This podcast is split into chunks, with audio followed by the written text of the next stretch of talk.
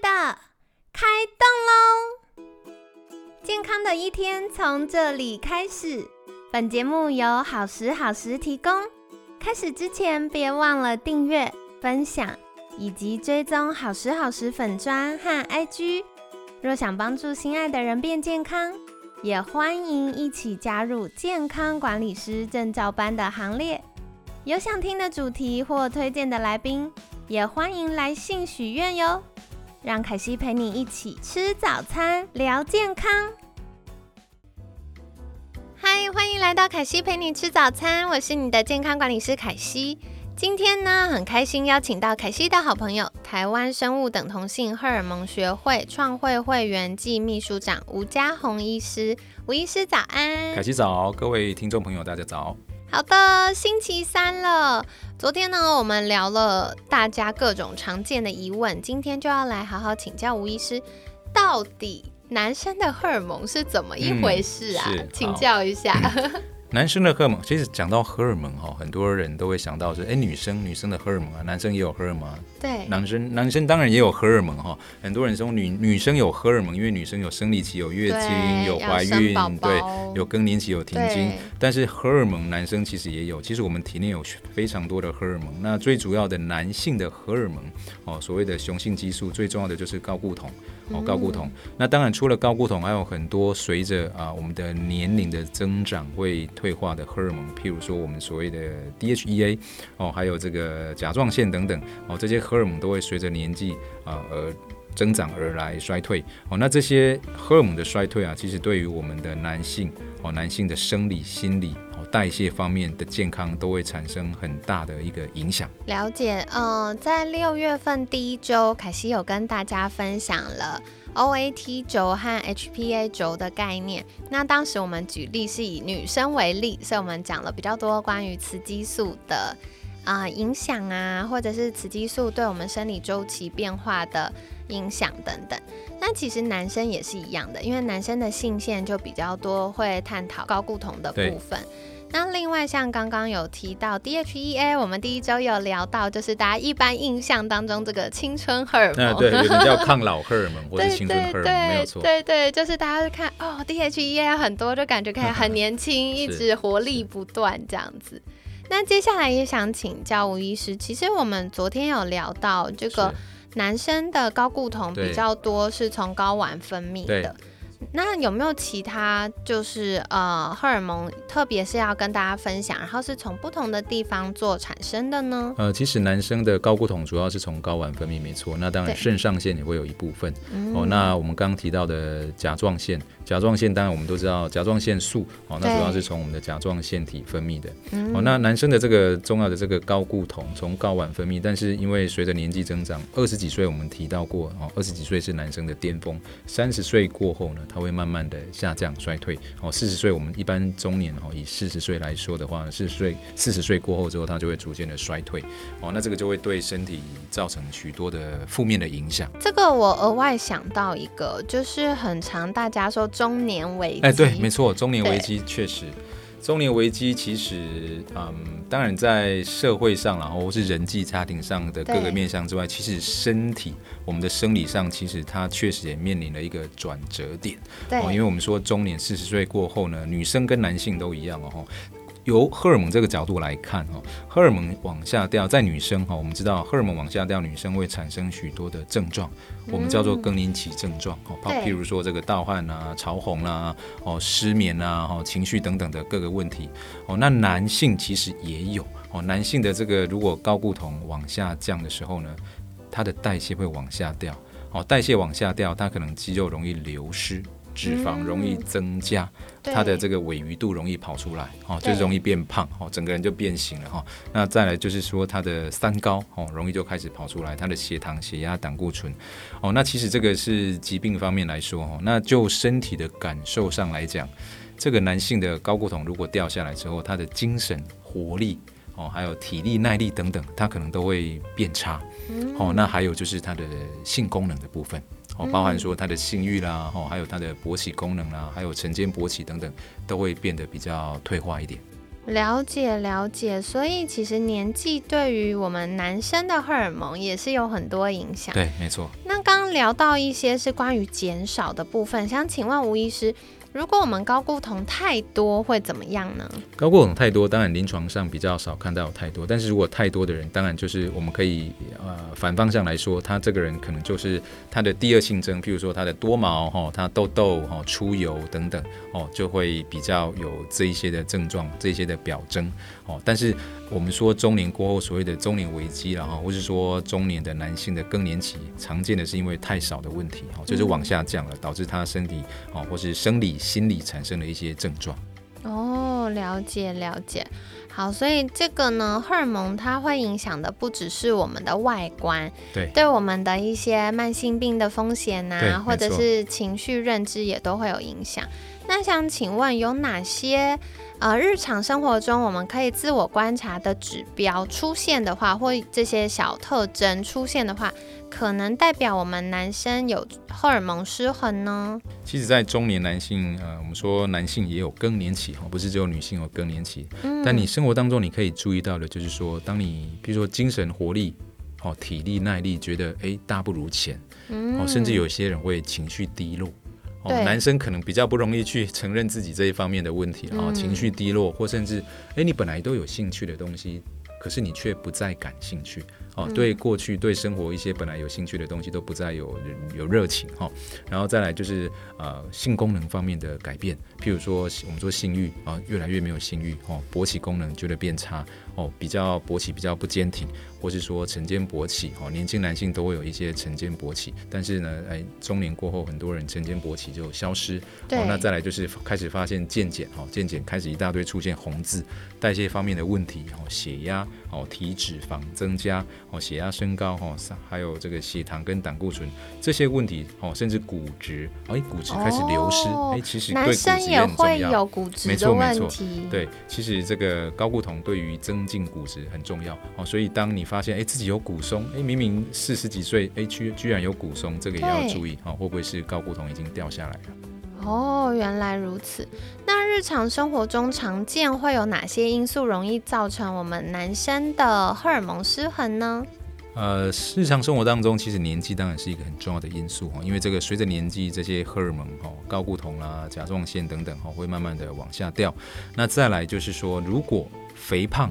嗯，肥胖本身就是一个很重要哈，容易让高固酮往下掉的一个危险的因子哈。其实这个互相影响哦，肥胖跟高固酮下降，因为当你呃肥胖，体脂肪太多，它会产生很多的发炎的激素，会去影响我们体内的荷尔蒙的作用，会导致哎高固酮容易往下掉。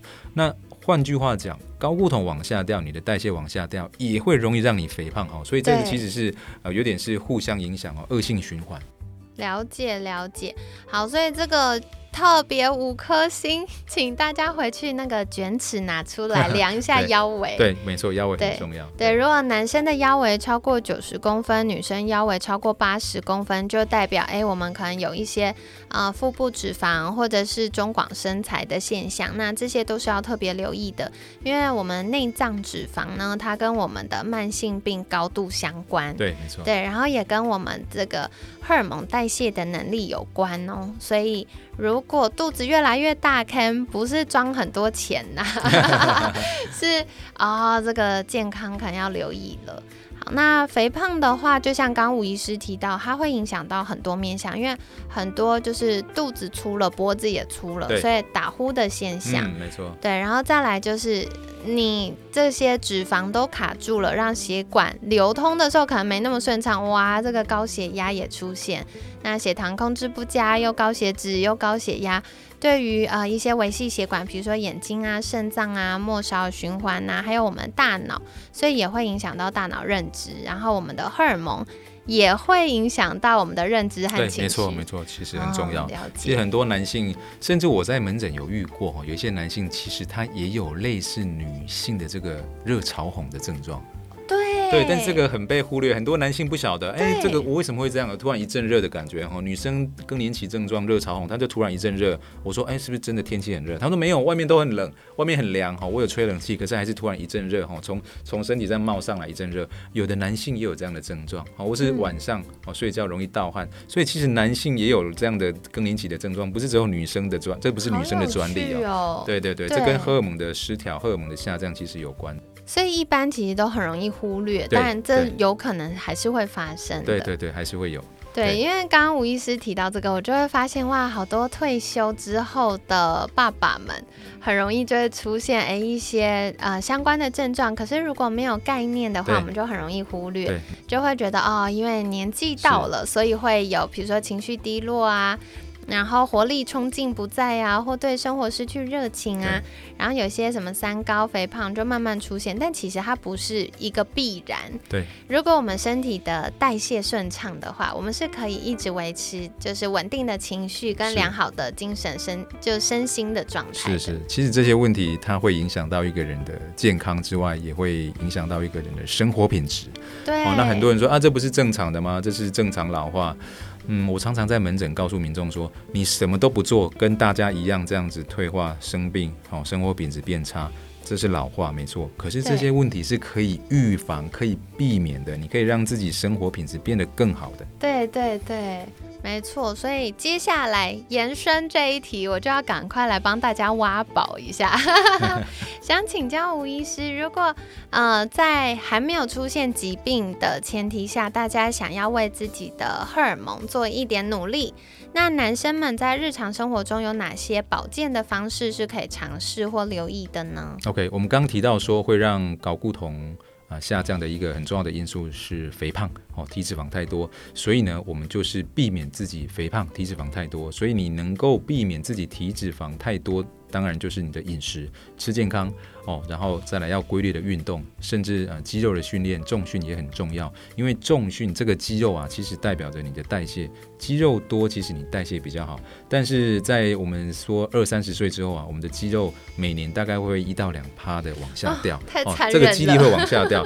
而且肌肉这个我我都告诉民众讲哦，肌肉这个东西跟你的脑袋一样，用进废退。对，哎，你光是要维持住，你就要运动。你不你不运动的人，常常都是往下往下掉的。哦，要增加肌肉是很不容易的哦。很多在健身房想要增加肌肉的人，其实要增加肌肉是很困难的。你一定要有重训哦，要补充足够的营养，要有足够的休息。当然，荷尔蒙也很重要哦。所以你能够维持肌肉，甚至增加肌肉量，才能够维持住哦，甚至增加你的代谢哦。所以吃健康，然后好好的运动，然后再再来这个睡眠当然很重要哈。睡眠是可以帮助你啊身体的这个修复哦，让你自己的精神能够重新的这个填满哦。再来就是舒压哈，所以你控制好你的吃、运动、睡眠哦，好好的舒压哦，压力，但压力是现代人不可避免的哈。我们知道压力远不容易解决然后常常我提到压力，很多民众就说啊，我压力就是工作啊，难不 难难不成我要辞职吗？对，这这个当然不容易。但是其实，嗯，我我常常这样想哦，一件事情它是中立的，但是重点是不要让它对你产生负面的影响。同样一个事情，有的人神经很大条，对他来讲就不是压力；对可是对有些人他就很紧张、很很焦虑，哦，他就容易让自己出现身体出现状况，哦，所以压力有时候这个是一个你主观对这个事件的反应，哦，但是我们就尽量哦，你你有压力没关系哈，但是你想办法尽量透过各种方式啊，哦，你说静坐啦、冥想啦、听音乐啦，哦等等，甚至运动，哦，这都是好很好的舒压管道，甚至在压力的情况下，你更要吃健康，摄取到该摄取的营养。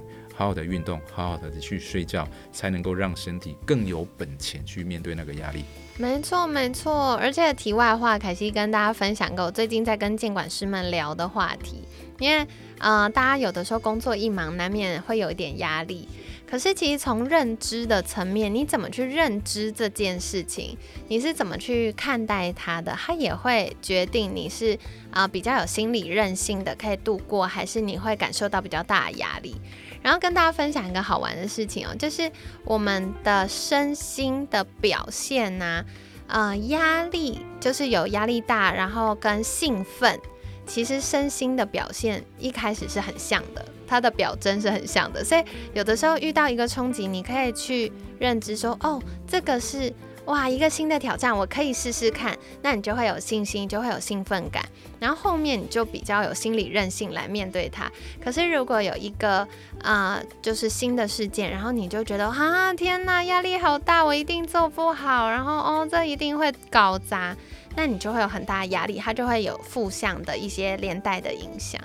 对，然后另外刚刚吴医师也有提到啊，这个。嗯，运动很重要。我觉得大家不管几岁，男生女生千万不要忽略呃阻力训练、重训这件事情，因为你在累积肌肉的过程，你其实也在帮助你的骨骼。嗯，因为它在这个有冲击性或者是有一些特定强度的训练之下，身体会觉得哦。为什么最近一直要有这些刺激呢？可能要负重啊，然后要做一些重训啊。为什么一直要这样呢？啊，那骨头会不会断掉？肌肉会不会受伤？那不行不行啊，不能受伤。所以他就会优先把这些营养放到骨骼、放到肌肉里面。那这样子，第一个对我们的代谢是有帮助的。第二个，它就强化了我们的肌肉的这个。呃，密度还有骨质的密度，然后也强化了我们肌力的表现，不管是肌力、肌耐力等等。对，所以如果就像刚吴医师提到，用进废退，我们越不用，大脑就会觉得啊，我一直存在那里要干嘛？就把它花掉啊，对不对？那个钱会咬手，所以赶快把它花掉。但是如果今天身体要用到，它就会把营养优先放这里，就不会一直放到脂肪仓库造成肥胖。对，所以跟大家分享啦。那接下来也想再请教吴医师的是，因为我们最近有一些听众夫妻正在备孕，OK，对，那我们有聊过女生备孕的话题，也想请教，如果我们有些听众是正在跟老婆一起备孕的男生，吴医师是不是可以给他们一些照顾荷尔蒙的小技巧呢？OK，那其实跟我们刚刚提到的生活形态啊脱离不了关系哈，生活形态是非常重要的哈，我们要提升。不管是性功能，或是增进这个精虫的品质，给身体需要的营养，好好的吃均衡的营养，圆形的食物，避免精致加工的食物，避免烟酒。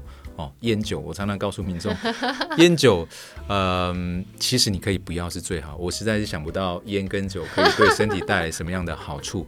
哦，那所以能够不要就不要哈。那如果你很难，但有的人已经习惯了哈，要他一下子突然就戒掉不容易。但是至少先求有，再求好，你先减少，再慢慢减掉。哦，然后烟酒避掉之外呢，精致的糖、面粉、淀粉，哦。还有，尤其是外食的人要特别注意这些加工的东西哦，精致的糖、面粉、淀粉尽量减少。圆形的食物、蔬菜、优质的蛋白质要多吃。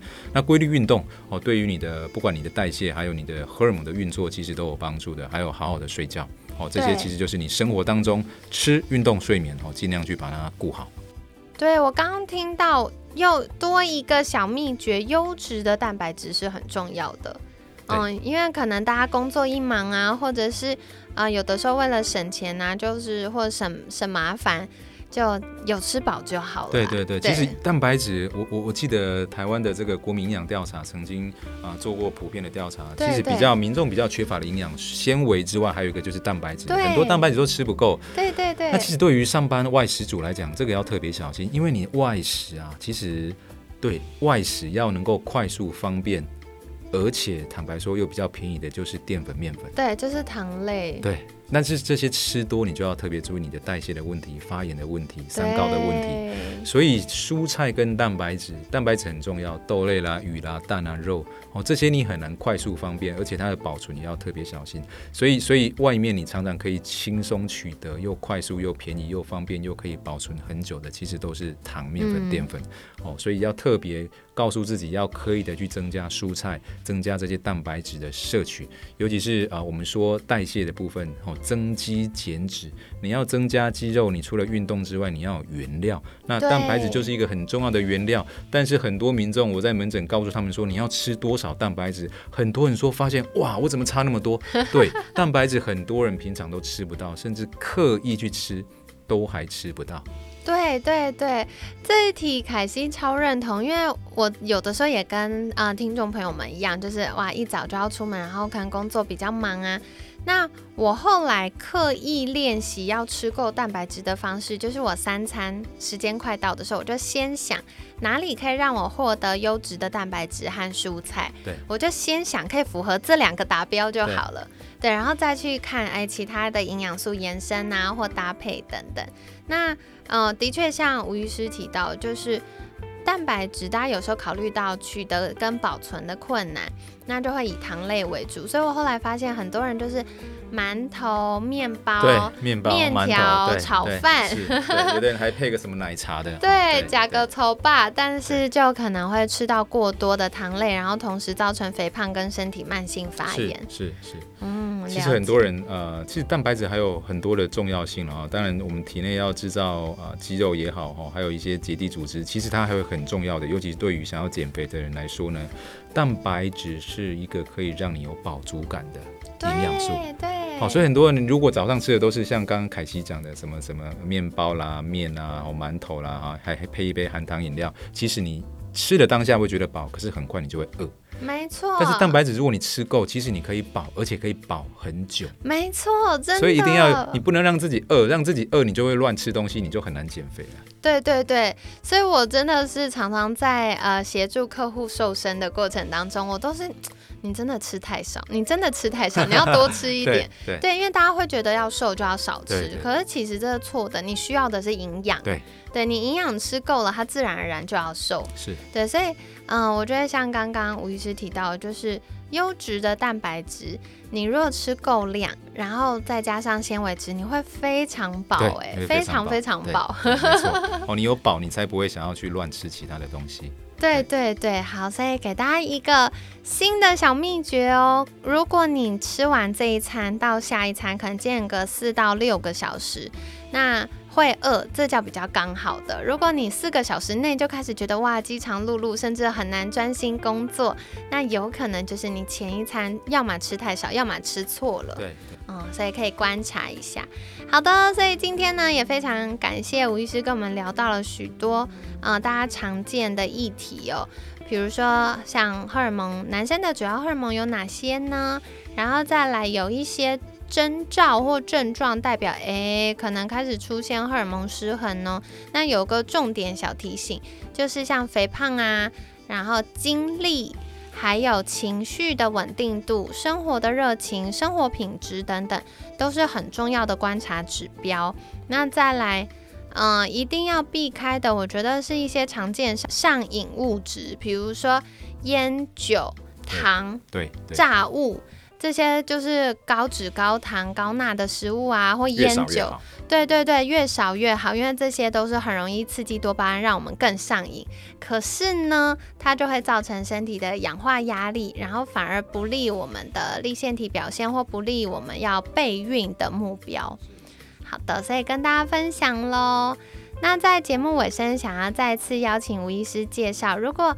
大家想要知道，哎，我要怎么样可以知道自己的荷尔蒙有没有失衡呢？想请吴医师协助或获得更多相关资讯的话，可以到哪里找到您呢？各位可以到我的 YouTube 可以搜寻 Dr. Henry Wu 吴家宏医师，可以订阅我的频道，或是到脸书的 Dr. Henry Wu 吴家宏医师的这个呃专业粉丝专业，可以帮我按个赞。那未来我分享的更多的健康讯息，你就不会漏掉喽。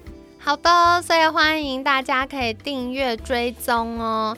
然后另外也跟大家分享一下，我们七月八号、九号、十五号六日六三天，好，所以有这个健康管理师证照班。那我们在课程当中也会从功能医学角度来跟大家分享，诶，一些常见慢性发炎啊或荷尔蒙失衡的征兆或症状有哪些呢？然后大家可以如何从健康管理的角度，甚至搭配医疗伙伴们的呃诊断和治疗，帮助自己和家人以及我们在乎的人一起变健康。所以欢迎，如果你有兴趣要成为健康管理师的一员，可以把时间留下来，赶快手刀报名喽。那今天感谢台湾生物等同性荷尔蒙学会创会会员暨秘书长吴家宏医师的分享。